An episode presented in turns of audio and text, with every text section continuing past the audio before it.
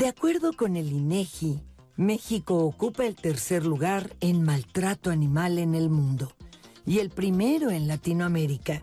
Estima además que 7 de cada 10 animales sufren maltrato. En julio de 2015 entró en vigor la ley que prohíbe utilizar animales en los circos y desde entonces se han establecido medidas contra el maltrato animal. De hecho, el interés y atención por el cuidado tanto de los animales de compañía como los utilizados en pruebas de laboratorio, granjas, zoológicos y los que se localizan en los espacios públicos ha ido en aumento. La protección de los derechos de los animales contribuye a reducir las acciones de violencia contra ellos.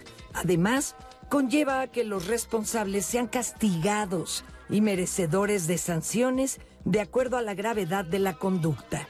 No olvidemos que el maltrato animal es la antesala de la violencia social. Este jueves, en Diálogos en Confianza, conozcamos qué acciones debemos llevar a cabo para evitar el maltrato animal.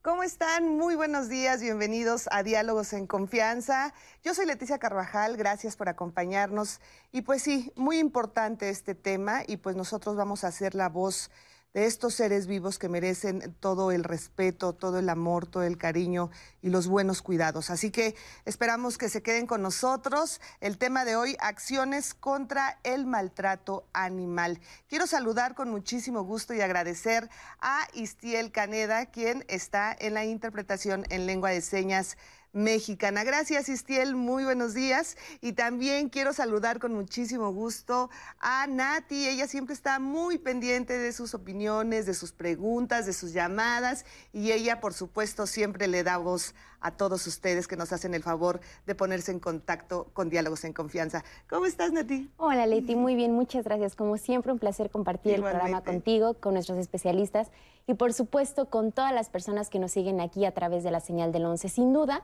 un tema que es súper importante en la sociedad mexicana porque tenemos un gran pendiente en cuanto al maltrato animal. Recientemente circula el video en el que a través de la voz de un conejo se nos retratan todas las acciones de crueldad que se ejercen contra los animales en la industria cosmética. Esto ha generado sin duda alguna un revuelo en redes sociales, todos comentan sobre ello y por eso es que hoy en el programa nos vamos a enfocar a cuáles son las acciones que desde la individualidad, desde nosotros como mexicanos, podemos ejercer para evitar y frenar el maltrato animal, porque lamentablemente las cifras los demuestran.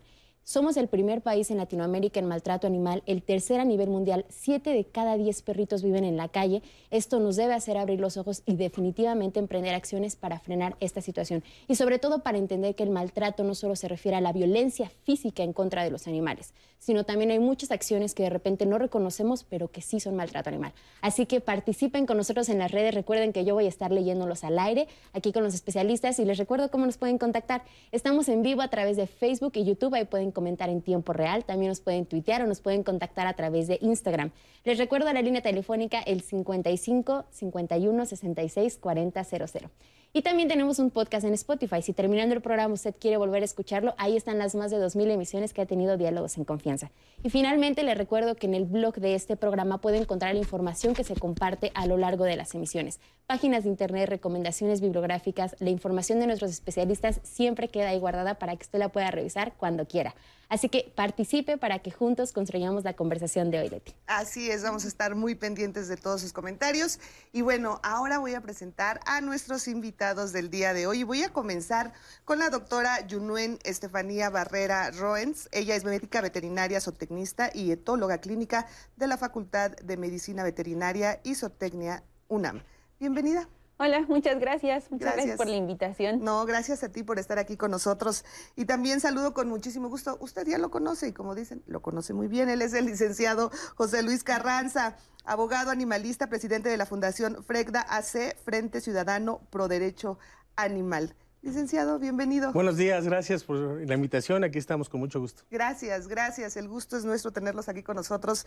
Al igual que a Sandra Segovia, fundadora de Todos Somos Animales defensora de los derechos de los demás animales, miembro activo de estudios de Derecho Animal México y la red Veganas Antiespecistas. Exactamente, la red de ganas antiespecistas. Muchas gracias por la invitación. Será un gusto conversar con toda la audiencia al respecto de este tema. Ya encontraremos que hay muchas formas prácticas y tangibles en las que podemos combatir también el maltrato animal. Efectivamente, efectivamente. De todo esto vamos a estar hablando aquí en Diálogos en Confianza. Oiga, mucha gente nos ha preguntado de este hermoso tapete que tenemos aquí. Eh, ay, está increíble. Les voy a decir, es de una técnica que se llama palma tejida. De verdad, no saben cómo agradecemos al maestro Juan García Mendoza y desde origen de San Pedro Jocotipac, Oaxaca. Así que muchísimas, muchísimas gracias al maestro Juan García Mendoza. Y bueno, pues muy bonito está, ¿no? Está hermoso. Así es, muchísimas gracias. Bueno, ahora sí, vamos a empezar con el tema y vamos con un sondeo. A ver, preguntamos, ¿sabes qué acciones son consideradas como maltrato animal? Vamos a ver qué tanto estamos enterados de esto. No, no tengo, no tengo conocimiento. Ah, pues que los golpeen, que este, los abandonen en la calle, que los pongan a pelear entre ellos, ¿no? Entre otros, entre otros de la misma especie, de otras especies. Pues el maltrato físico y también psicológico se podría decir golpearlos, abandonarlos, hacinarlos en un azote, en un espacio y encadenarlos. El tenerlos amarrados por un periodo largo, no alimentarlos bien. Evidentemente, pues el maltrato físico, eh, pues el abuso también y el abandono.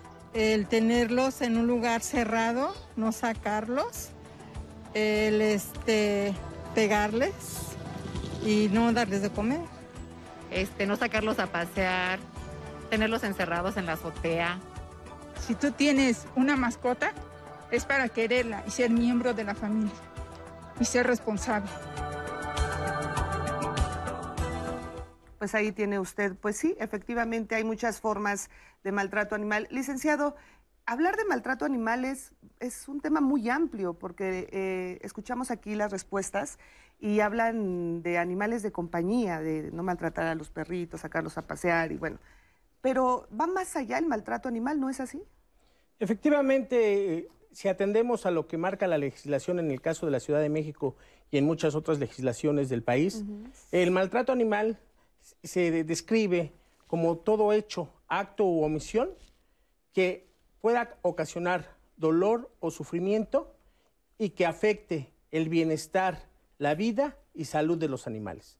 En eso podemos eh, contemplar todo lo que es el maltrato animal. Como vemos, es un tema muy amplio y que lo podremos reducir a, respetar las cinco libertades de los animales. Cuando no se respetan esas cinco libertades de los animales, vamos a entrar en temas de maltrato e incluso de crueldad en contra de los animales. ¿Cuáles son esas cinco? Estas cinco libertades están establecidas en el caso de la Ciudad de México, en el artículo primero, y se maneja que la primera libertad es libre de hambre, sed, desnutrición. La segunda, libre de dolor o sufrimiento o angustia. La tercera nos habla de libre de lesiones, de enfermedades. La cuarta, libre de incomodidades físicas o térmicas.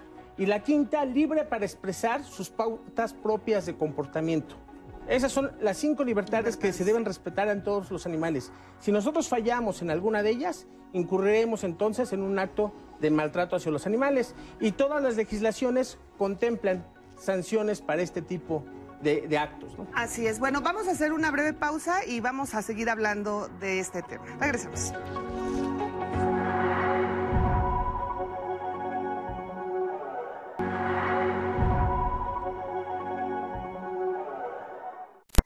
Ya estamos de regreso en Diálogos en Confianza. Gracias, gracias por continuar con nosotros. También quiero saludar y agradecer a Lía Vadillo, quien se encuentra en la interpretación en lengua de señas mexicana. Gracias, Lía, y por supuesto estará alternando con Estiel Caneda. Gracias. Bueno, pues antes de irnos a corte nos hablaba el licenciado Carranza acerca pues de estas cinco libertades a las que pues se tiene derecho, tienen derecho los animales. Y tú querías agregar algo, Sam? Sí, fíjate que quiero puntualizar algo. Efectivamente, aquí el licenciado, mi buen amigo José Luis Carranza, se refiere a estas acciones, digamos, que están fuera de la ley, es decir, el maltrato que tú cometes y que está fuera de la ley. Pero es muy importante destacar que hay un maltrato institucionalizado y legalizado y que está en las normas y en las leyes, no solo de nuestro país, sino del resto del mundo. Solo para darles un ejemplo. Hay tres y medio millones de animales en zoológicos en todo el planeta. De estos tres y medio millones hay 20 mil animales en nuestro país. Según algunas estimaciones del Newfield Council on Bioethics, hay 115.3 millones de aves, peces, conejos, gatos, perros, primates, ratas, ratones e incluso animales de granja que están en experimentación, como este conejito que nos platicaban del video que vimos en un principio. De esos 5 millones, están en México. Y de acuerdo con la FAO, hay, y, así, y aquí los invito a que se tomen de las manos, 19 mil millones de pollos, 1.5 mil millones de vacas, mil millones de ovejas, mil millones de cerdos, 500 millones de cabras y 75 millones de toneladas, porque estos animales son tan pequeñitos que no se miden por unidades, de peces y mariscos confinados en granjas industriales y de acuicultura.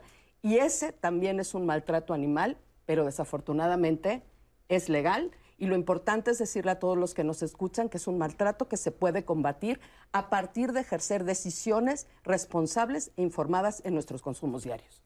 En este sentido, eh, yo creo que sí existe muchísima polémica porque son animalitos que, como bien los mencionas, están en una situación terrible, pero que mucha gente podría preguntar, bueno, y entonces voy a dejar de comer carne, voy a dejar de comer pollo. ¿Ese es el punto o es la forma en cómo se manejan? No, me parece que ese es el punto, porque aunando a lo que decía eh, José Luis, si bien las cinco libertades son muy importantes, creo que aquí, y es algo que se está discutiendo en otras partes del mundo, a partir de declaraciones como la de Cambridge o la declaración de Toulon, es el reconocimiento de los derechos de los animales a partir de un cambio de estatus jurídico en el que dejen de ser propiedades. Y digamos que el estatus jurídico ideal que deberían de tener los animales es el de personas no humanas para que al quitarles esta característica de propiedad, ahora sí, todos, sin importar eh, su especie o sus características, puedan gozar de esas cinco de libertades y de muchas otras más. Licenciado. Sí, efectivamente, como comenta mi amiga Sandra, existe un, maltrato animal legal. Pero recordemos, no hay que confundir lo que es justo con lo que es legal. Correcto. Aquí yo, yo sí considero, como lo refería un filósofo alemán, Arthur Schopenhauer, que a los animales les debemos justicia, no piedad. Estamos a los animales empoderar, reconocerlos como seres vivos que sienten, que sufren, que incluso, como lo comentaba en la, en la declaración de Cambridge, se reconoció que muchos de ellos ya tienen capacidad de conciencia, de, saberse un ser individual. Entonces, eh, hasta que no reconozcamos nosotros mismos como animales humanos, porque hay mucha gente que se ofende cuando les dicen que nosotros somos animales, pues entonces, ¿qué somos? ¿Vegetales, minerales? No, también somos animales. Hasta que no reconozcamos a nuestros pares animales de otras especies como capaces de sufrir igual que nosotros, vamos a, cambiar esa mentalidad desafortunadamente eh, en, la etapa evolutiva que estamos, pues estamos muy rezagados, ¿no? Vamos muy rezagados en ese sentido, pero esperamos que con mejores leyes, con autoridades más comprometidas, pues poco a poco se pueda llegar a ese paso y más que nada la conciencia individual. Cada quien debe ser consciente de sus hábitos de consumo y del respeto que se merecen otras especies. Juno, ¿en qué momento empezamos a darnos cuenta de que tenemos que voltear a ver el maltrato animal? Porque bueno, yo recuerdo muchísimas pláticas donde decían, pues es que para eso están aquí, para alimentarnos, ¿no? Se, veían como una cosa, no se veía como un ser vivo que sufre, que siente, que se alegra, que llora. Entonces, ¿en qué momento tú consideras que empezamos a voltear y a verlos como lo que son seres vivos? A partir de que se empezó a generar como mucha más conocimiento y más ciencia, se empezaron a hacer estudios específicos por ejemplo, sobre cognición en animales. Eh, a partir de los 60, 70 hubo un boom en la parte como de todo lo que sabemos sobre cognición, sentimientos, sensibilidad en los animales. Y ahorita, de hecho, justo hay como una gráfica muy curiosa donde están como los estudios que se han hecho en animales y los estudios que se han hecho en humanos en cognición y los de humanos ya somos una sola especie. En realidad ya no hay mucho que saber, pero de los animales no sabemos un montón. Y justo me parecía como bien importante esta parte de eh, que decía el licenciado de que sabemos que tienen como sintiencia y esto es como la capacidad de generar emociones, eh, la capacidad cognitiva de hacer como procesos que pensábamos que solo hacíamos los humanos. Eh, estos, por ejemplo, perros que pueden identificar si estás triste, si estás enojado, si estás feliz a partir de toda postura corporal, peces que se ha visto que pueden tener estas partes de condicionamiento operante. Hay muchos animales de los cuales está como sabiendo que tienen diferentes eh, grados de cognición. Y justo las cinco libertades fue lo primero que se estableció como eh, el, digamos, la primer piedra en esta parte, pero ya hay otras cosas que se están viendo para poder medir bienestar animal. Hay lo que se llaman los cinco dominios del bienestar animal y estos lo que hacen, las libertades son básicamente lo mínimo indispensable que tiene que tener un individuo para poder vivir. Y los cinco dominios van más allá. Vas midiendo si tienen buen bienestar o mal bienestar un individuo. Y con esto pues ya se puede como poder justo en las granjas donde se tienen animales, poder ver si pueden tener, llegar a tener un buen nivel de bienestar o no están llegando a tener un buen nivel de bienestar. En las colecciones zoológicas también, si estamos dándoles o estamos permitiéndoles que ejerzan o que puedan tener comportamientos de la especie y estas cosas, entonces estamos teniendo un buen nivel de bienestar. Entonces con esto nosotros podemos hacer, ir viendo mediciones a través de todo esto. Así es. Ahora, ¿qué pasa? A ver, hablemos sé que el, tema es muy amplio y hay que ir por partes porque si no, como que vamos en todo y a la mera no, no entendemos. Vamos a hablar de los animales de compañía. Vamos a empezar por eso. ¿Qué sucede con estos perritos, con estos? ¿Cuáles son los animales de compañía que sí están permitidos tenerlos en casa? Pues los animales de compañía son básicamente aquellos que pueden ser domesticados, que pueden eh, entablar una relación con el ser humano sin generar un tipo de peligro.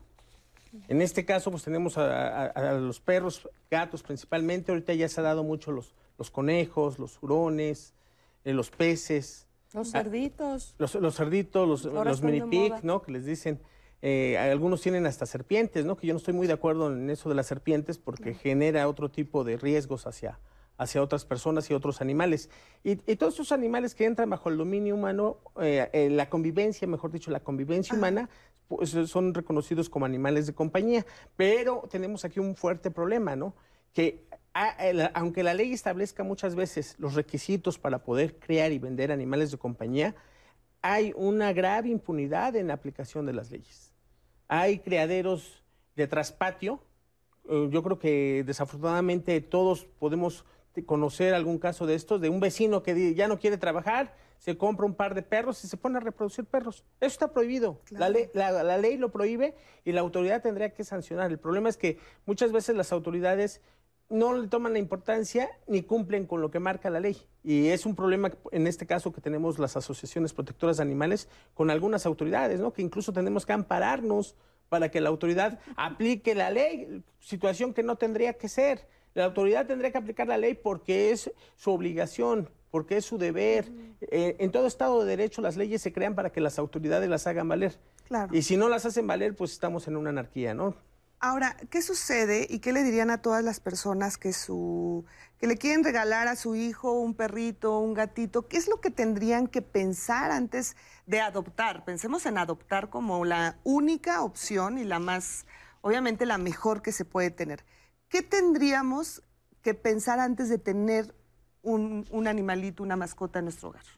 Bueno, en ese sentido yo creo que tendríamos que empezar por cambiar la, visión, digamos, dejar de ser antropocentristas y pensar por qué nosotros queremos un perro, sino, para, sino qué podemos hacer nosotros por ese perro o por ese gato, por ese animal que queremos con nosotros y pensar que es un compromiso que nosotros vamos a hacer hacia él, no esperando que él me haga feliz a mí, sino yo cómo lo voy a hacer feliz a él y eso puede ser bastante útil. Dos, los animales no se regalan porque no son cosas. Y eso es muy importante porque ahora que yo te decía de modificar el estatus jurídico de los animales y quitarles este elemento de propiedad, es este elemento de propiedad el que los cosifica constantemente, donde yo puedo comprarlo, ponerlo aquí, regalárselo allá, de allá pasa para acá, cuando el, vínculo con estos animales debería de ser de otra naturaleza, justo porque son seres vivos, porque son seres sintientes, ya nos explicaba la, la doctora, y por, los neurocientíficos no han fallado en, en ese sentido. Me parece que es un acto de responsabilidad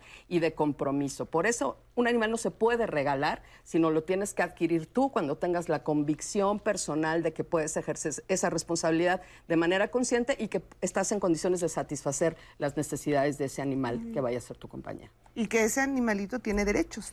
Ah, ah, claro, y que tú adquieres obligaciones al momento que te haces. Como cuando compras un coche, ¿eh? que tienes que pagar cosas y permisos y todo, igualito. Aquí, lo principal que yo considero que debe de tomarse en cuenta antes de llegar a un animal de compañía a la vida de una persona es el compromiso que tenga esa persona hacia el animal.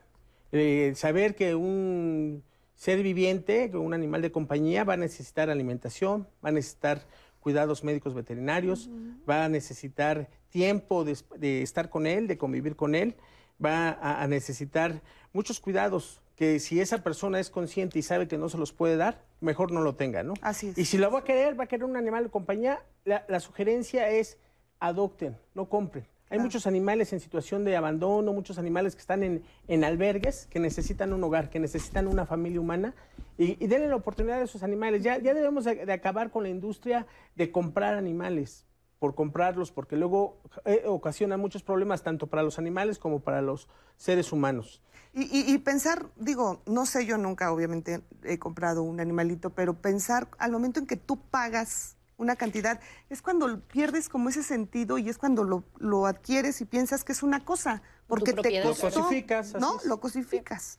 Bueno, salimos a las calles a preguntar, ¿conoces los derechos que tienen los animales? Vamos a ver las respuestas. No. Eh, algunos, no todos completos. La verdad es que no. sí. Este, no muchos. Sí. Eh, algunos. Sí, la mayoría. Sí, sí los conozco. Yo creo que sí. Derecho a tener buena alimentación. Eh, pues no hay que mal, bueno, no hay que golpearlos. A que tengan un espacio donde vivir. Cualquier animal tiene derecho a ser amado, tener un hogar, tener comida. A, tenerlos en excelentes condiciones de salud. En el caso, bueno, de las mascotas, que se les debe de respetar como animalitos que son. Eh, no tratar de humanizarlos, por decirlo de alguna manera. Pues su alimento, este, pues su aseo y estar en un espacio, un espacio donde puedan pues estar a gusto, yo creo. Derecho a tener un hogar, una alimentación y una persona que los cuide. Obviamente su medicina, los paseos y lo que se necesita para que el animal viva como un compañero nuestro. Pues sí, efectivamente, y me encantó esta niña, como a veces los niños están mucho más conscientes que un adulto, ¿no? Y tienen esa sensibilidad hacia los animalitos. Bueno, tenemos muchísimas llamadas, bueno, comentarios. Sí, Leti, de hecho ya nos compartieron muchas personas sus experiencias con los animales de compañía que tienen en casa. Cotic Navarro nos dice, tener una mascota es una responsabilidad muy grande pues en una vida eh, es una responsabilidad muy grande. Apenas hace tres años adoptamos dos perros que nos cambiaron completamente nuestra vida. Hace un año llegó una conejita que es un amor. Considero definitivamente que debe haber un daño personal como para no respetar la vida de otros seres vivos. Andrade Flores Lisi, ¿qué podemos hacer nosotros como sociedad? Aquí en el Estado de México hay mucho perro callejero, maltratado, amarrado y no los alimentan. Es difícil ayudar a todos pero ¿qué se puede hacer si los dueños de los perros los maltratan en sus diferentes formas? Muchas veces no los quieren dar y tampoco dejan que los demás los alimentemos y hasta son agresivos. Ahí quieras, perdóname, ahí quiere hacer un comentario, licenciado. Sí, qué bueno que tocan el, el caso del Estado de México. En el Estado de México, eh, en el Código Penal eh, del Estado de México está tipificado el maltrato animal. Eh, a diferencia de otras entidades, el Estado de México sí tipifica como delito el abandono de los animales. Es decir, Cualquier persona que deje salir a su animal de compañía, perro, gato o cualquier otro animal de compañía, a la calle, a la vía pública, sin cuidado del ser humano, sin su correa, las medidas adecuadas, si, el animal está solo, está cometiendo el delito de maltrato animal.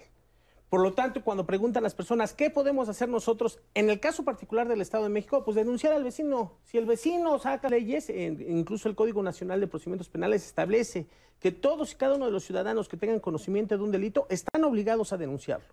Entonces, yo los invito a que no, se hagan cómplices, que no sean parte de este círculo del maltrato animal y del abandono y que, por ejemplo, en, el caso en particular que mencionan ahorita del Estado de México, pues denuncian en el Ministerio Público, en el artículo 235 bis del Código Penal del Estado de México, pueden presentar su denuncia por maltrato animal. De hecho, en el Estado de México tiene la facilidad de hacerlo también por línea y se ah. ratifica y ya se puede avanzar en esa situación. ¿Puede ser anónima esta denuncia?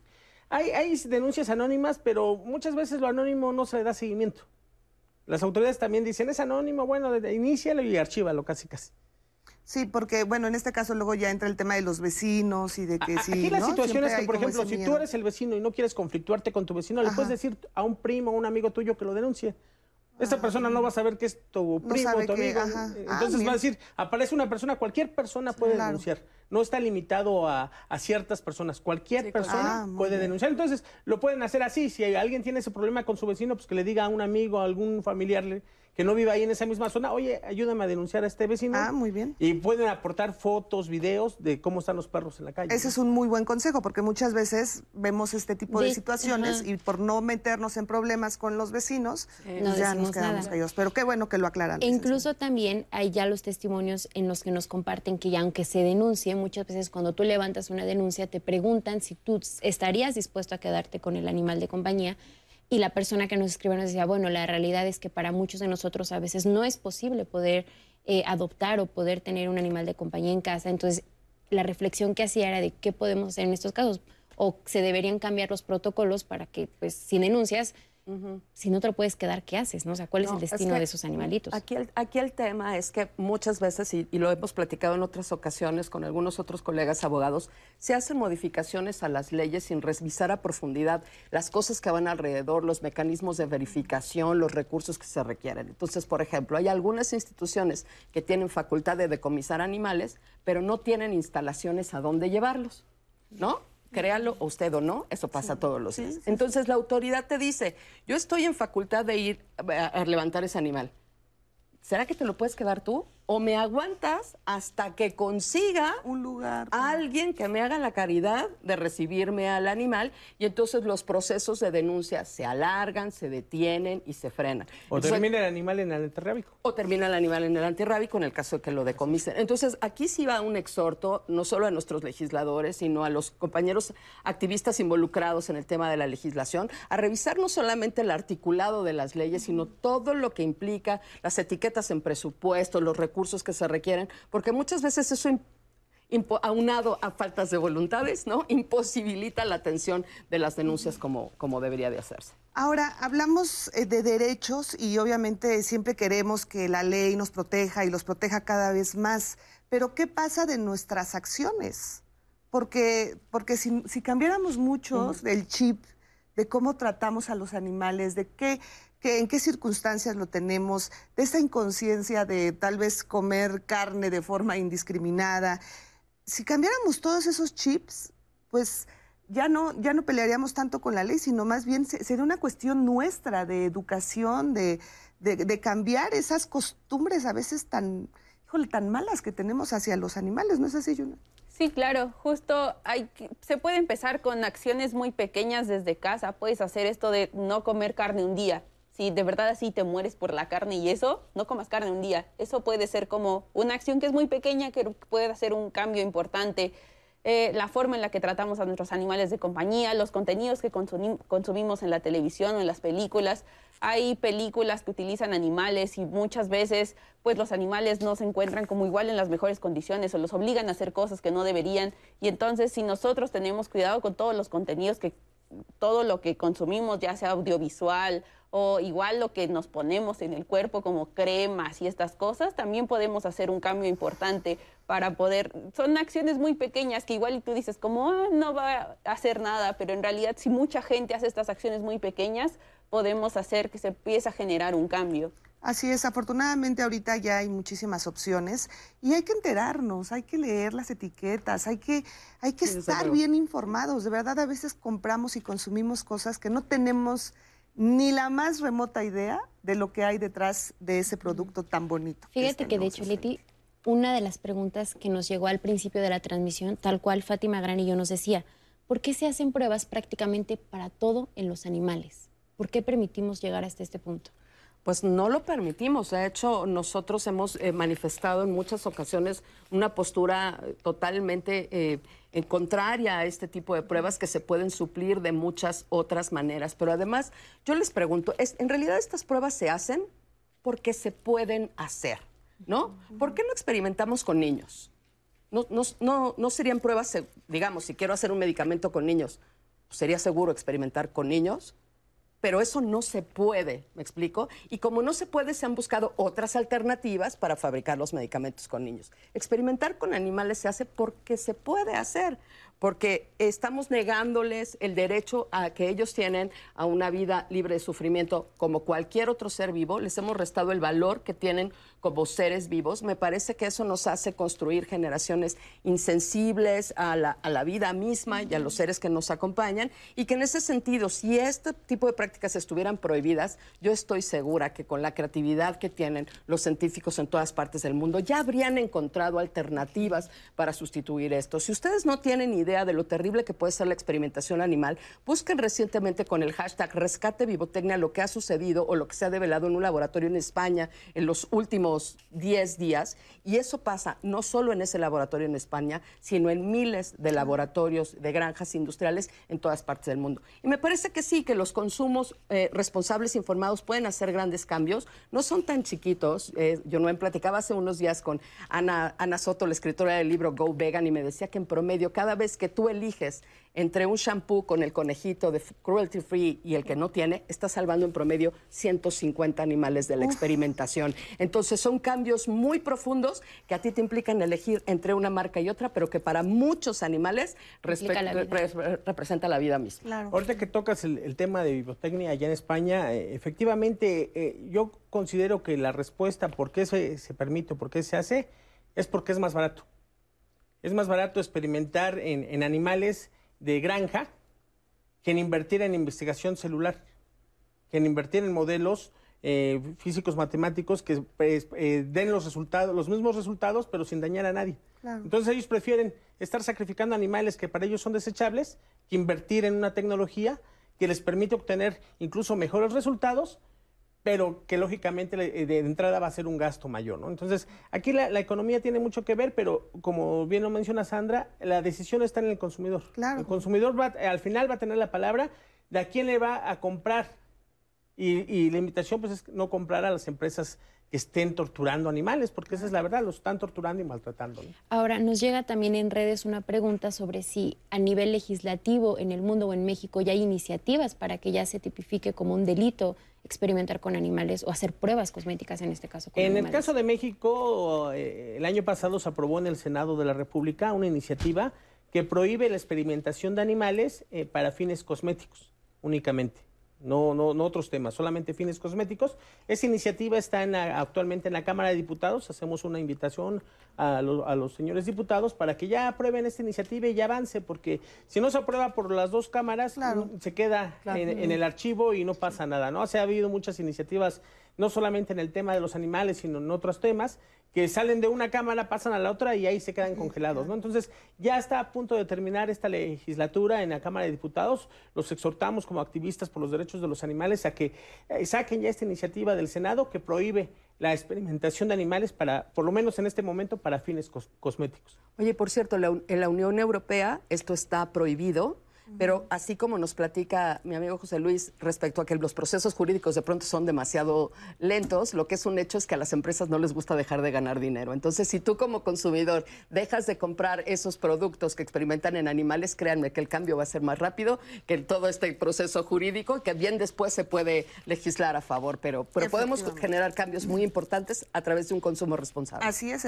un poco lo que decía, eh, crear esa conciencia entre nosotros y bueno, pues así a las leyes ya al final de cuentas pues no les va a quedar de otra o a las propias empresas pues no van a tener otra opción más que ya no, ya no estoy vendiendo esto porque estoy utilizando a los animalitos, busquemos otra alternativa. Correcto. Bueno, pues ojalá y muchos, muchos, muchos nos demos cuenta de esto que hacemos nosotros. Como decía Yunuen, tal vez es pequeño porque para nosotros es estirar la mano hacia un lado o hacia el otro, ¿no? Me imagino a, eso te referías, pero efectivamente, o sea, es algo pequeño que, que para nosotros no puede significar mucho, pero que ustedes no saben la cantidad de vidas que están salvando. Así que ojalá lo hagamos. Justo hace un momento hablábamos de qué hacer si vemos a alguien que está maltratando a un animalito y salimos a las calles también a preguntar si la gente sabía qué hacer en este, en este tipo de circunstancias. Vamos a ver qué fue lo que nos dijeron. No. No, ni idea. Llamar al 911 o al Locatel para que vean esa situación. Pues voy y trato de evitar que lo maltrate y en todo caso si hay problemas hablar a la... ¿Hay algún número de la defensa animal? Si no mal recuerdo en la delegación. Sí, sé que existe un número de atención para el maltrato animal y actualmente algunas páginas también por Facebook o redes sociales este, donde uno puede denunciar el maltrato animal. Lo denunciaría ante las autoridades. Pues trato de denunciar a las personas que veo que lo hacen, pues la propagación en redes sociales. Denunciar eh, a las autoridades, eh, bueno, que también es importante pues, saber que, que sí existe una ley, por lo menos en la Ciudad de México, que protege a los, a los animales y bueno, y las autoridades pues tendrán que actuar en consecuencia cuando haya algún acto que, pues que presuma un maltrato animal. Reportarlo, reportarlo, tratar de hacer algo. Si la persona que está agrediendo al animal no es agresivo, tratar de platicar, tratar de hacerlo entrar en razón o este, hablar para que rescaten al animal, tomarle un video si tú quieres, un video, pero tratar de rescatarlo. Y para todos los que nos ven aquí a través de la señal del 11 en Diálogos en Confianza, regresando de la pausa que vamos a hacer, nos van a compartir cuáles son las autoridades competentes a las que nosotros podemos recurrir en caso de que seamos testigos de maltrato contra los animales. Síganos escribiendo en redes que los voy a leer en el próximo bloque. Vamos a un corte y regresamos.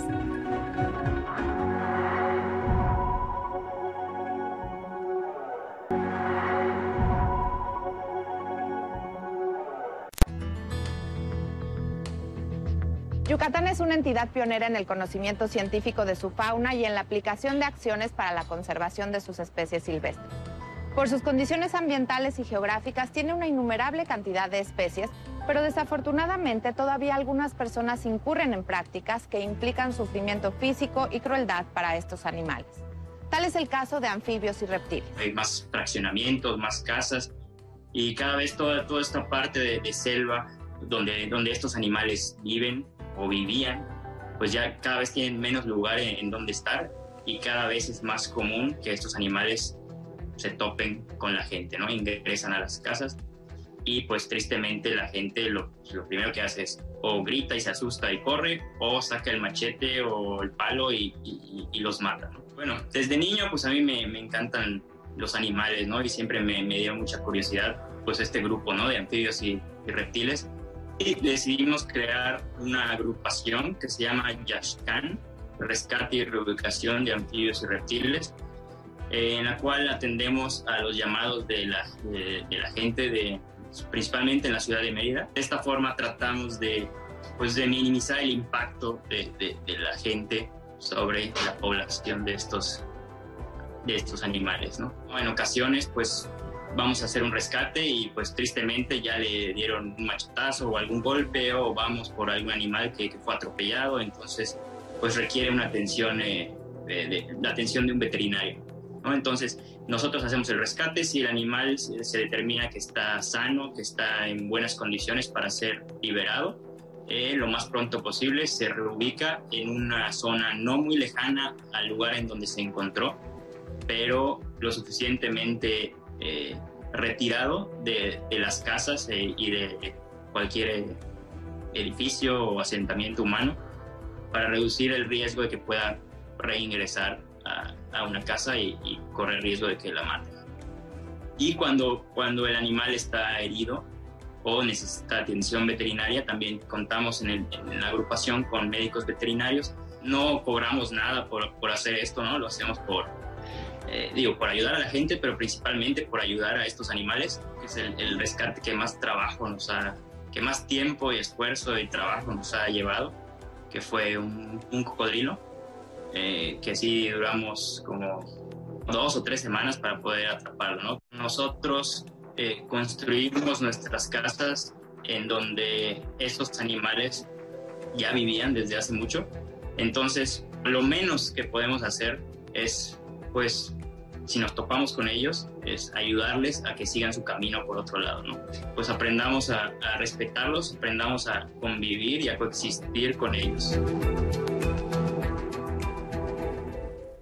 Pues sí, qué importante esto que escuchamos, porque pocas veces eh, analizamos esa situación. A ver, nosotros somos los que estamos invadiendo su espacio, no ellos el nuestro. Entonces, ¿cómo actuar cuando, no sé, por ejemplo, eh, yo te hablo de Morelos, que vamos y de repente pues te encuentras una lagartijita o te encuentras y no sabes qué hacer o te encuentras una iguana y dices, ¿qué hago? Ya está aquí en mi patio, en, en, mi, en mi espacio, pero no, no te das cuenta que ese es su hábitat qué hacer en esas circunstancias que obviamente, bueno, pues es muy difícil del de aquí de la ciudad, ¿no? Es muy raro que te puedas encontrar un cocodrilo en la calle, como lo hemos visto en, en videos, ¿no? Hay tantos videos en internet donde vemos a los cocodrilos entre los coches y, y dices, ¿y ahí cómo actuar? ¿A quién llamar? Bueno, pues también existen estas autoridades donde se puede eh, pues denunciar este caso y ellos van a rescatar al animal sin ningún maltrato, ¿no es así, licenciado? Exactamente.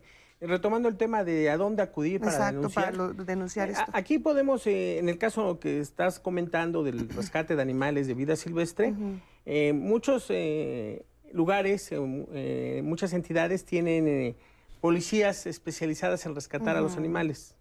Por lo general, en, la mayoría de los estados está la gente de Profepa que les llaman y mandan a sus ecoguardas para rescatar a los animales. En el caso de la Ciudad de México tenemos la fortuna de contar con una brigada de vigilancia animal que depende de la Secretaría eh, de, Seguridad Ciudadana, la cual cuando usted encuentra un animal silvestre en su patio, en, en la calle, puede llamar e inmediatamente ellos tienen que ir, ese, pueden reportar al, al 5208 9898 Correcto. 5202 9898 08 9898 y habría una línea de WhatsApp ya donde estar atendiendo mucho más rápido porque ah, ahora con lo de la pandemia, luego hay problemas en oficina para atender la, línea, ¿Y tienes la, línea, telefónica. No me la sé, pero ahora les cuento que en otros estados de la, de la República, este son, tienen diferentes nombres las instancias donde hay que denunciar y son procesos distintos. En la página todosomosanimales.org hay una sección que se llama ¿Dónde denunciar maltrato animal en, todo el país? Y ahí vienen los teléfonos de todas las instituciones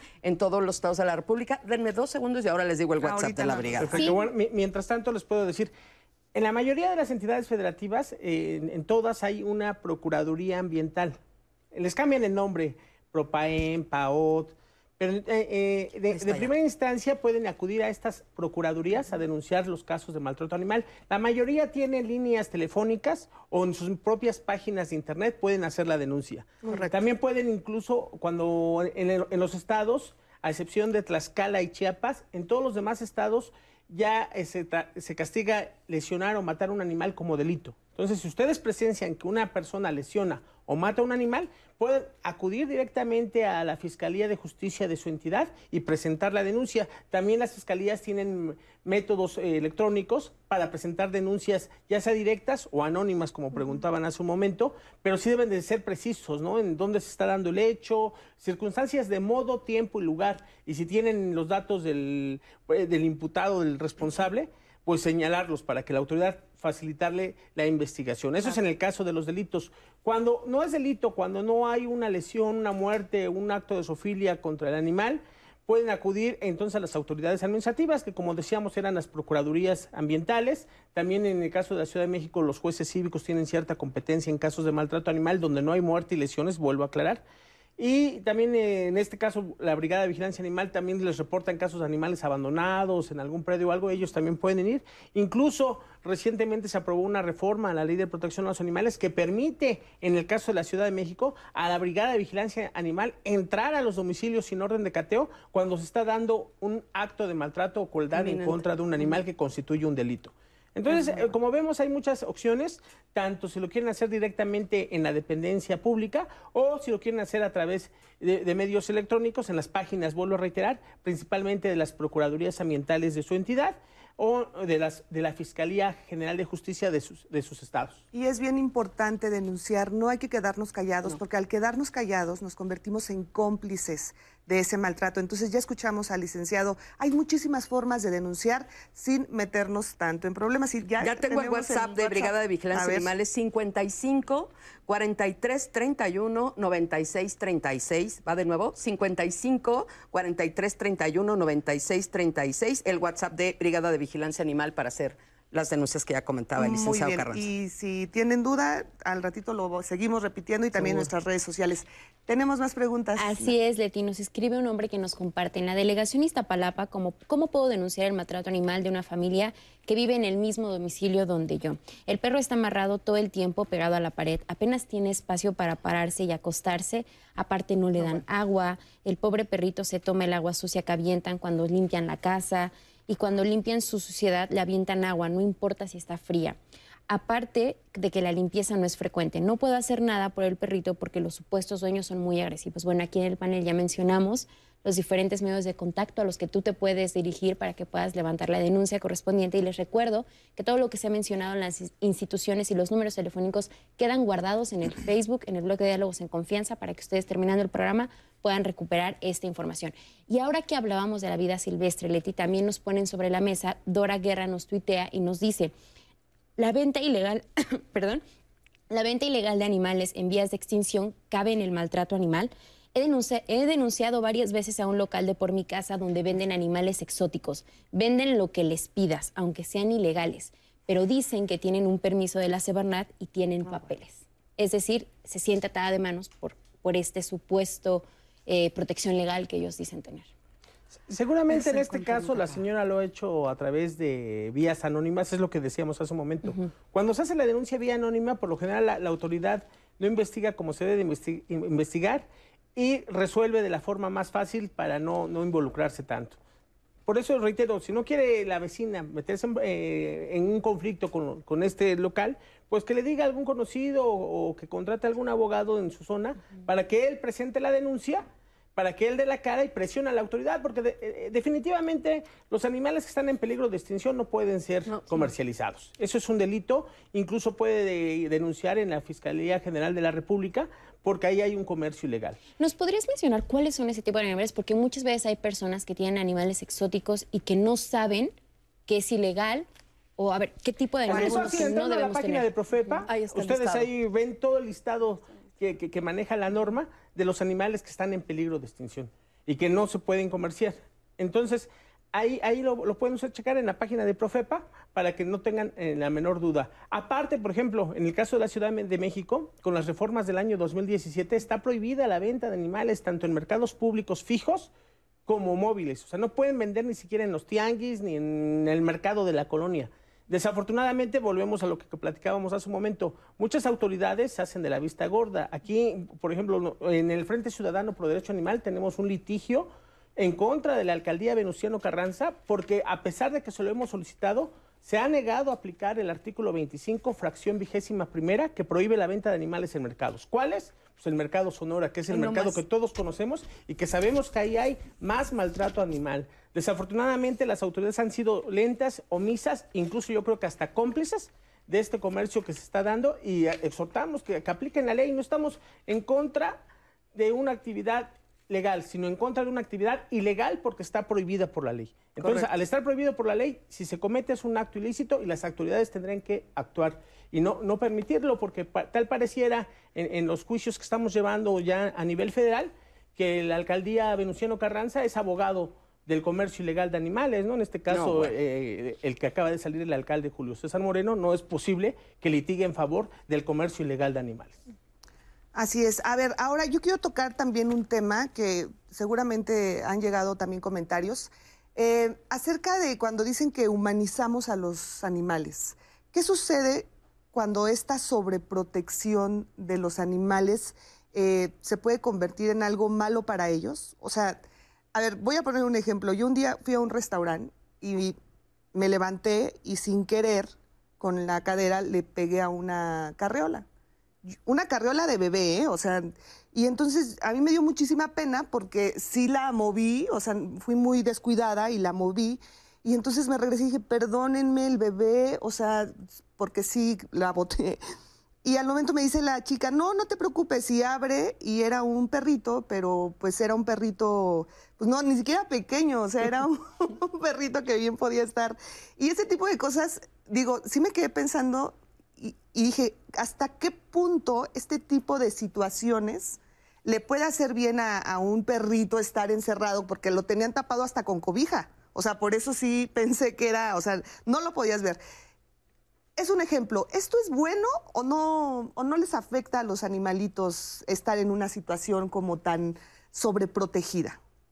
No, sí, sí les, sí les llega como a afectar. Justo ahí entramos como esta parte de las cinco libertades. Hay una de las libertades que dice como de expresar comportamientos naturales. Y al final, si está en una carriola, no está expresando comportamientos naturales. Y lo que empezamos a generar es que estos problemas, estos perros tengan o gatos tengan problemas de, porque también hay gatos en carriolas, eh, problemas de ansiedad, de miedo, se pueden poder ah, volver agresivos. Al final no los dejamos que puedan generar tolerancia a situaciones de frustración, porque todos, eh, cualquier animal, tiene como esta situación de conflicto en algún momento y entonces tienes como esta capacidad de decir, ah, bueno, tengo que manejar esta situación frustrante de esta forma.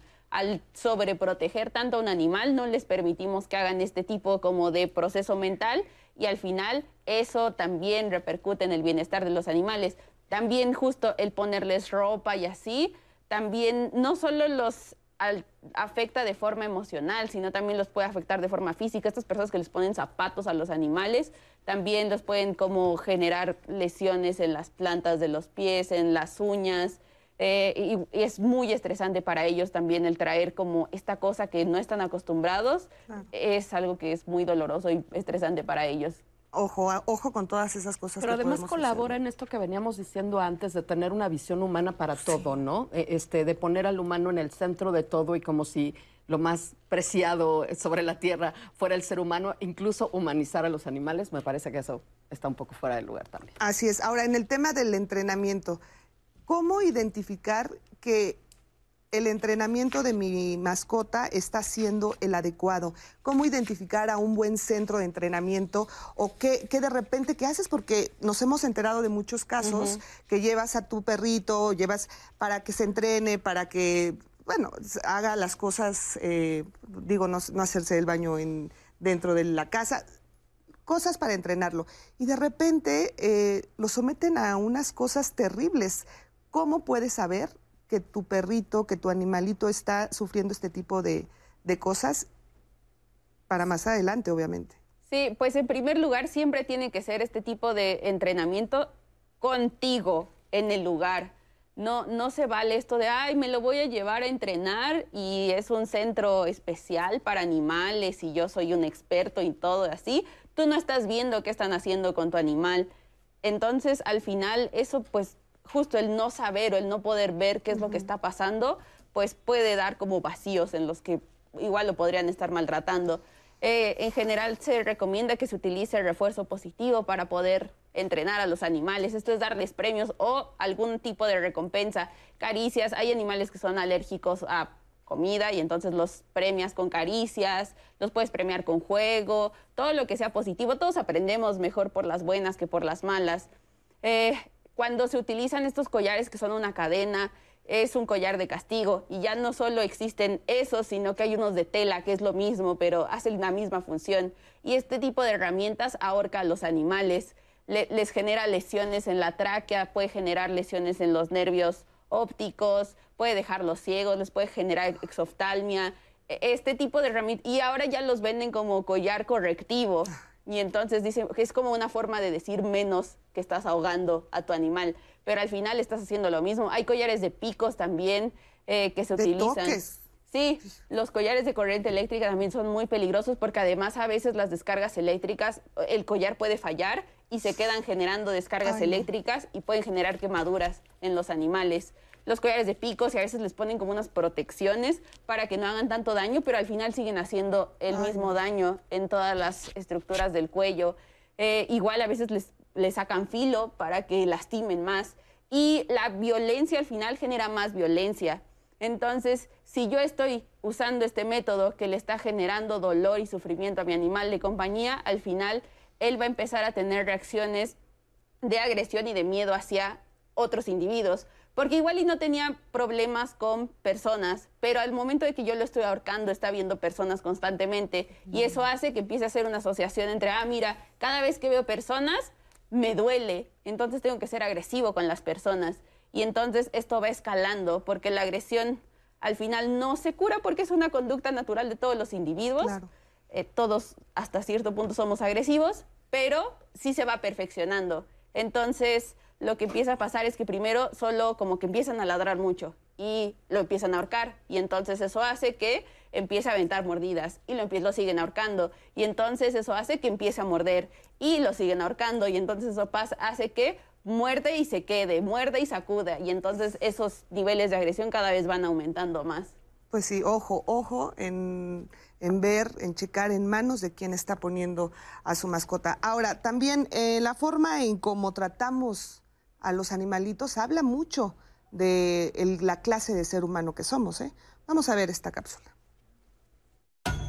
Bueno, el programa Dejando Huella fue un programa que hicimos en el 2018 justamente con eh, el fin de trabajar la justicia restaurativa de adolescentes que están privados de su libertad. Entonces lo que hicimos fue eh, ingresamos perros a que vivieran, a que fueran entrenados por las y los adolescentes y estuvieron viviendo con ellos, estuvieron recibiendo muchísimo entrenamiento y después estos mismos adolescentes privados de su libertad se los entregaron como una donación, como perros de compañía a niños y niñas con autismo. Ayudó muchísimo desde el enfoque de justicia restaurativa el poder sensibilizarse con los perros, el poder tener este vínculo afectivo que muchos y muchas no habían tenido anteriormente por medio de un animal, toda la responsabilidad de su cuidado y el saber que estaban pues trabajando intensamente con este perro para que este perro pudiera ser eh, eh, un perro de compañía para alguien que lo necesitara, realmente lo sensibilizó muchísimo, trabajamos la empatía y trabajamos muchísimo esta reparación. Por medio de él, pues ya fui alguien que hizo muchas cosas negativas en mi comunidad, en mi país, ahora cómo puedo hacer cosas positivas. Todo nuestro experto canino este, eh, hizo todos unos estudios para ver cómo estaban estos perros y pues el perro que tuvo en estas situaciones logra eh, realmente poder eh, eh, cumplir el fin que es el, empezar a entrenarse desde cero y el poder vincularse con, con, estos adolescentes. Entonces, lo que hicimos fue justamente tapar todos los ángulos para que este pueda ser un programa de mucha responsabilidad social, tanto con los perros como con los adolescentes, con los niños a los que les entregaron el perro.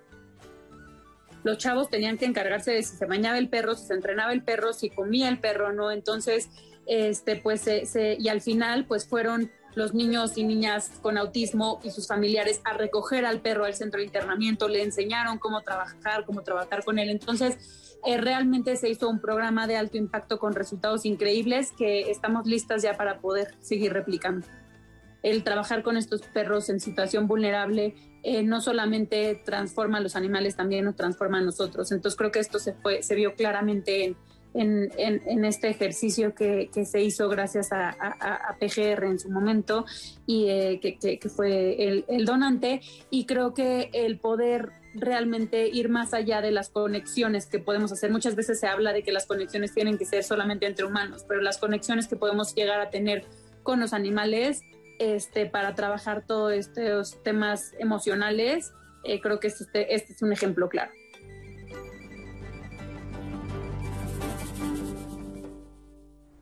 Muchísimas gracias por esta información. Ya casi nos vamos a un corte, pero tenemos comentarios. Así es, Leti. Nos dice Juan Isaac Chávez.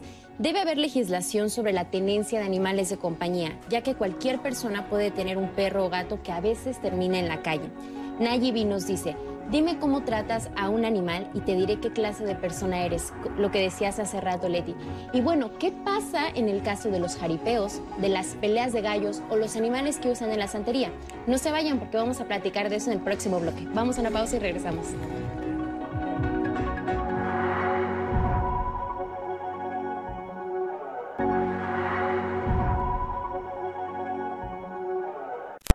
Y estamos de vuelta aquí en Diálogos en Confianza y como usted sabe, dedicamos parte de nuestra emisión para solicitar de su colaboración en caso de que tenga dato de alguna de las personas que a continuación le mostraré, quien desafortunadamente se encuentran desaparecidas y cuyos familiares están en su búsqueda.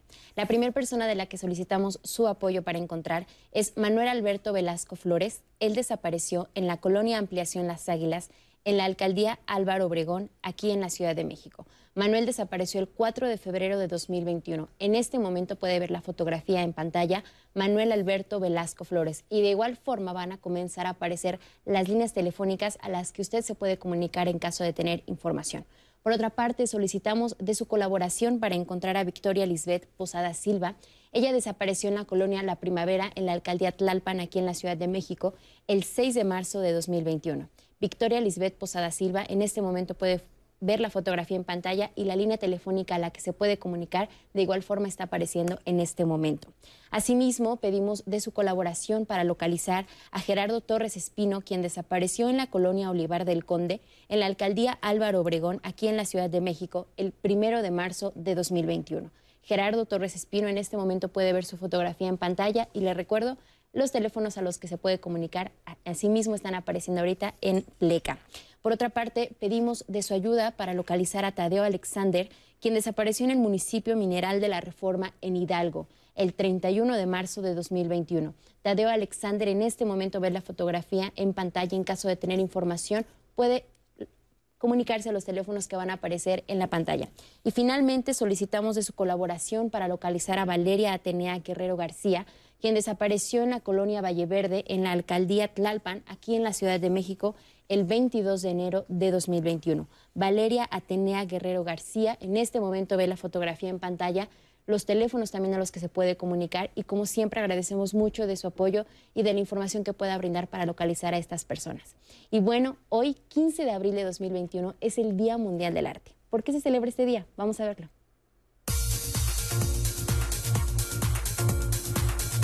El 15 de abril se celebra el Día Mundial del Arte gracias a la iniciativa de la Asociación Internacional del Arte, la cual fue acogida y reconocida por la UNESCO desde 2019. La fecha elegida corresponde al nacimiento de Leonardo da Vinci, genio universal con curiosidad infinita y gran capacidad creadora que integró y plasmó en sus obras diversas disciplinas artísticas, filosóficas y científicas, aportando con ellas nuevas formas de descifrar el entorno. El arte es el medio más, digamos, más fácil, más asequible, más natural de la expresión de las emociones. Y yo creo que además es eh, algo que ha sido muy importante para conocer eh, la historia de la humanidad. Tenemos evidencias desde la prehistoria, antes de la escritura, de manifestaciones artísticas. Y además tenemos un legado de patrimonio cultural que es lo que nos ha permitido conocer eh, las diferentes culturas de la humanidad, pero también es algo que nos permite expresar aquello que no necesariamente sabemos cómo decir. Por ejemplo, a raíz de la pandemia podemos ver cómo el arte ha sido lo que ha sostenido la emocionalidad del mundo. La mente creativa no nada más es para los artistas. La mente creativa es aquella que busca las soluciones de acuerdo a las circunstancias con los medios que tiene en el momento pero el arte es una manifestación que nos es común a todos y que además eh, quizá no lo tenemos muy consciente, pero todos estamos rodeados de arte. ¿Por qué es importante fomentar el arte en nuestra sociedad? Porque en principio es un derecho universal de todo ser humano que viene en el artículo 23 de los derechos humanos a desarrollar su vocación artística, a explorar el arte como una parte fundamental de su eh, desarrollo integral como personas, como seres humanos. Van a encontrar un sinfín de actividades en nuestras redes sociales. Pues este año tenemos un total eh, de 95 eventos ya registrados. Eh, hay presentaciones de teatro, de danza, hay conciertos musicales, hay presentaciones de libros. Los invitamos a unirse a esta gran celebración del Día Mundial del Arte. El Día Mundial del Arte es una invitación para acercarnos a la creación, a la exploración y al disfrute de todas las manifestaciones y géneros artísticos. Así es, 15 de abril, Día Mundial del Arte.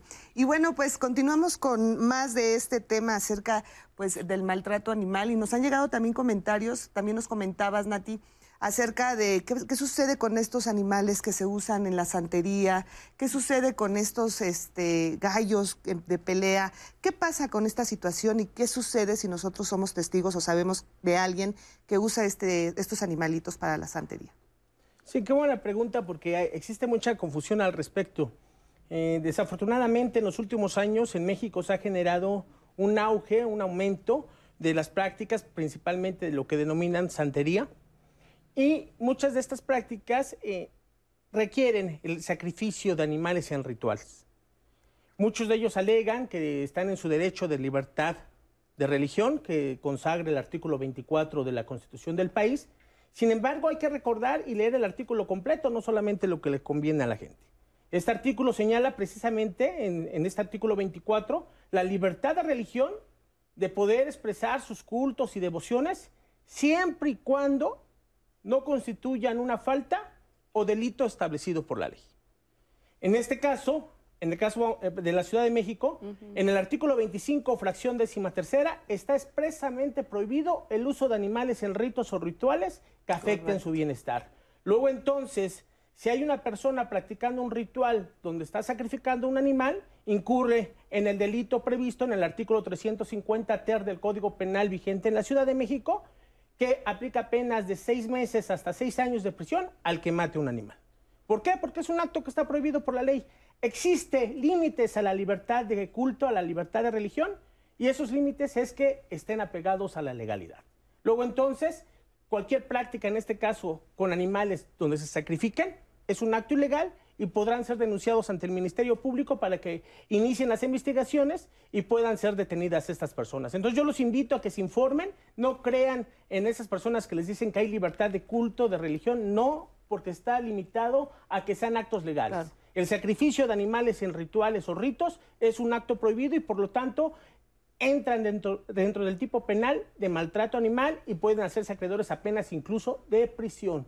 Eh, en otros casos, como los mencionaban, eh, de los gallos estaban hablando. O los jaripeos también, las corridas de toros. Desafortunadamente, en la mayoría de las leyes de protección animal del país existen eh, excepciones, Que son, que es un una cuestión muy ridícula desde mi punto de vista, muy controversial, porque les das una calidad de, tutela a algunos animales y otros los excluyes como si no fueran animales, como si no sintieran. Y la mayoría de las leyes así están. Protegen a todos los animales, excepto corridas de toros, peleas de gallos, jaripeos. Entonces esos animales, el caballo, el toro, los gallos, no sienten.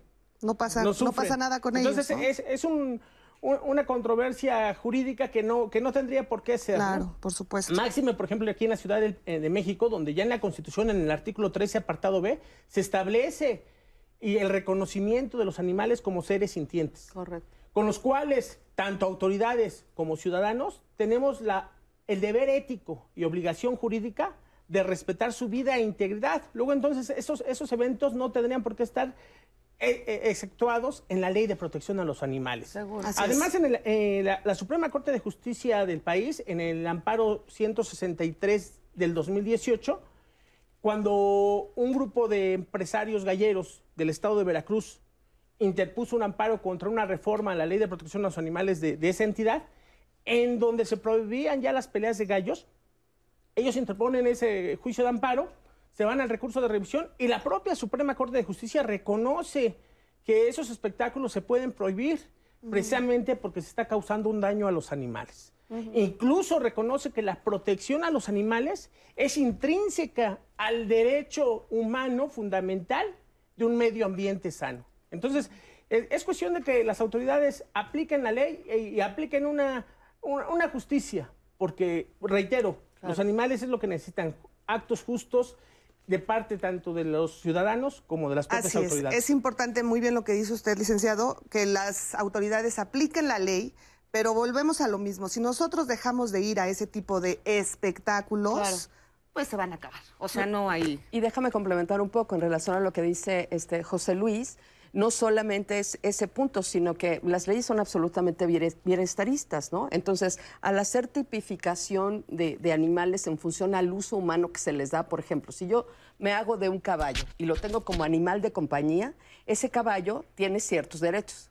Pero si yo decido que ese va a ser un caballo de carreras, ¿no? Ese mismo caballo tiene otros derechos.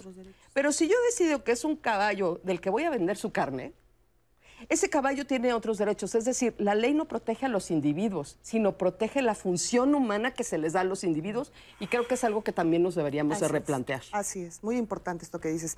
Bueno, vamos a hacer un paréntesis. Hoy es jueves y está con nosotros Andrés Castora, nuestro especialista en artes escénicas, y nos va a invitar a una obra de teatro muy, muy interesante que tiene que ver con un dragón. Dime si me equivoco, Andrés, ¿cómo estás? Te saludo con muchísimo gusto. Qué, gusto que estés aquí como todos los jueves.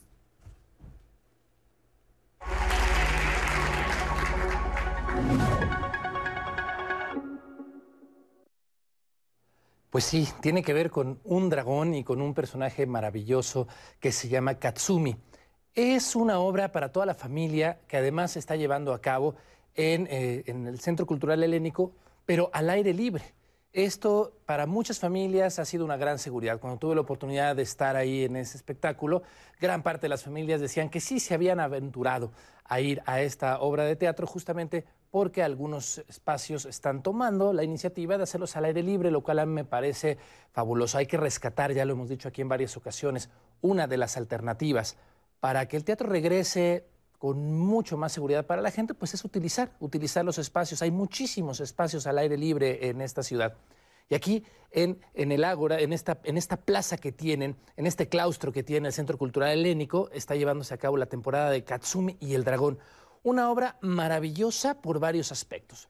Primero, rescata lo que se ha olvidado un poco del teatro, que es todo lo que se dice sin palabras. De una vez les adelanto que no hay una sola palabra en toda la obra y el público, sobre todo las niñas y los niños, no quitaban los ojos del escenario, porque cuando no se dicen las cosas con palabras, sino que es el cuerpo, la música y este espectáculo que además tiene origami gigante, se vuelve algo maravilloso. Les voy a invitar a ver algunas imágenes de Katsumi y el dragón y ahorita les platico cuándo, cómo y por qué no se la pueden perder.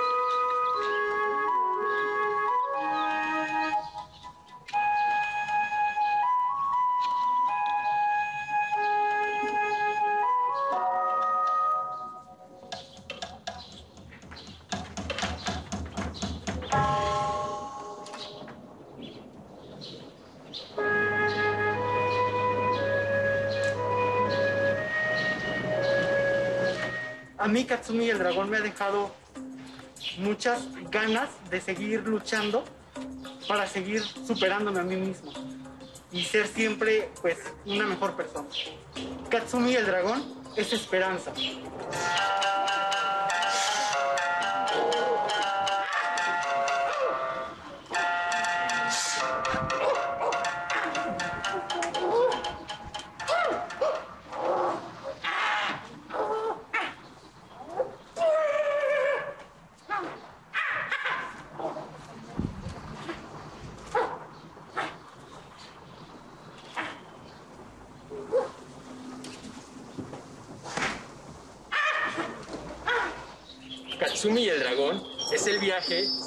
Katsumi para recuperar el sable que mantiene el equilibrio en su mundo.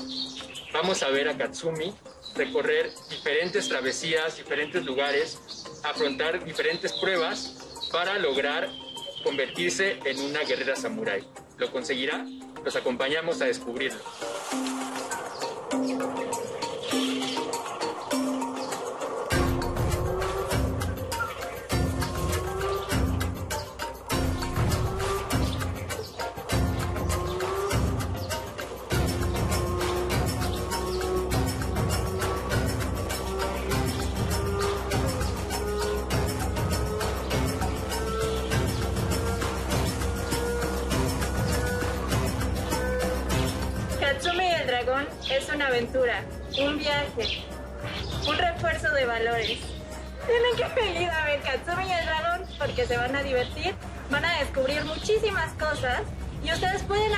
Ayudar a recuperar la esperanza en su mundo.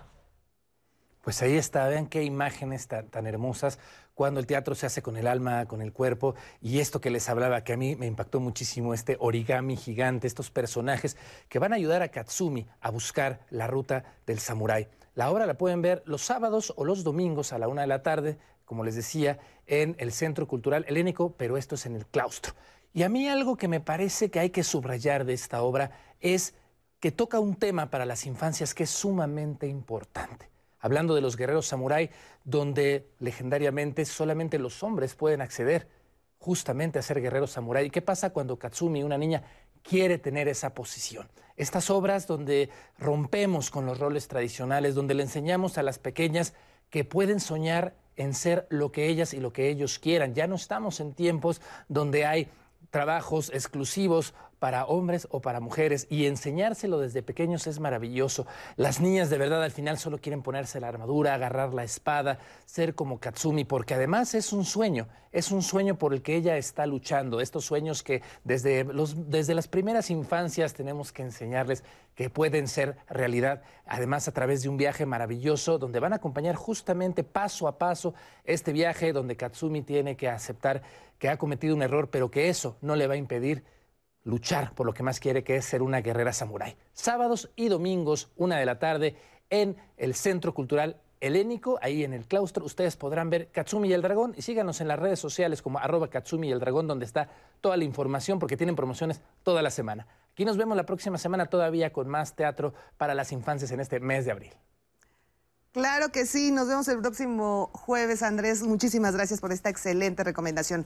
Y bueno, se nos acaba el tiempo acerca de acciones contra el maltrato animal, el tema que hemos tratado el día de hoy en Diálogos en Confianza. Y es momento de las conclusiones. Comenzamos contigo.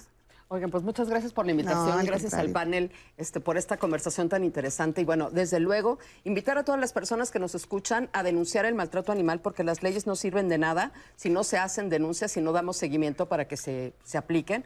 Pero también invitarlos a voltear a ver este otro eh, maltrato eh, legalizado, esta violencia que se ejerce contra los animales en muchos otros lugares y a combatirlo a través de un consumo informado, responsable, invitándolos desde luego al veganismo como un una postura ideológica y política a favor del reconocimiento de los demás animales, en lo que nuestras leyes les dan el reconocimiento jurídico de sujetos de derecho, que es como debería de hacer. Y bueno, como decimos en las emisiones que yo conduzco, que no se olviden que todos somos animales, ¿sí?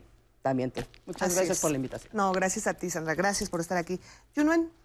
Ah, pues me sumo justo a esta parte. Ay, bueno, primero muchas gracias por la invitación. Después, sí, me sumo justo a esto de hay que denunciar cualquier acto de maltrato animal. Eh, a las instituciones que correspondan, porque si no, pues muchas veces denunciamos en redes sociales y eso al final no es una denuncia, solo es compartir en redes sociales. Entonces, eso es bien importante. Eh, informarse, que lean, investiguen todo lo que consumen, todo lo que hacen para ver si están maltratando no animales, qué tan responsable es un individuo con otro y eh, acercarse también a los especialistas. en general, hay muchísima gente que, como esto es lo que estamos hablando hace rato, que dice como yo soy un experto canino y así, pero la verdad es que no tienen como credenciales. Pídanle la credencial a las personas que trabajan con sus animales de compañía para que justo los traten de la forma que debería de ser. Así es. Muchísimas gracias por estar aquí, Junen. Licenciado. gracias. Pues el mensaje que quiero dejar es que es tiempo de evolucionar como seres humanos, como los animales más inteligentes de este planeta. Debemos ya cambiar esa perspectiva de esclavitud, de explotación hacia los otros animales. Debemos trascender en el trato hacia ellos, no solamente porque eh, por ellos mismos, sino también para bien de nosotros. Esta pandemia que estamos viviendo, este COVID-19, es el karma que estamos pagando como sociedad, como humanidad, por la explotación de los animales. La Organización Mundial de la Salud ya declaró que el origen fue por el consumo de cierto animal. Si no nos estuviéramos comiendo todo lo que se mueve, vuela, no tendríamos este problema. Es un karma como, como sociedad, como humanidad, y los invito a que evolucionemos, a que trascendamos y que respetemos a los animales por el hecho de ser seres vivos que sienten y sufren igual que nosotros. Gracias. Así es, gracias por estar con nosotros. Gracias también a todos ustedes eh, que nos escribieron, que nos comentaron, que hicieron preguntas.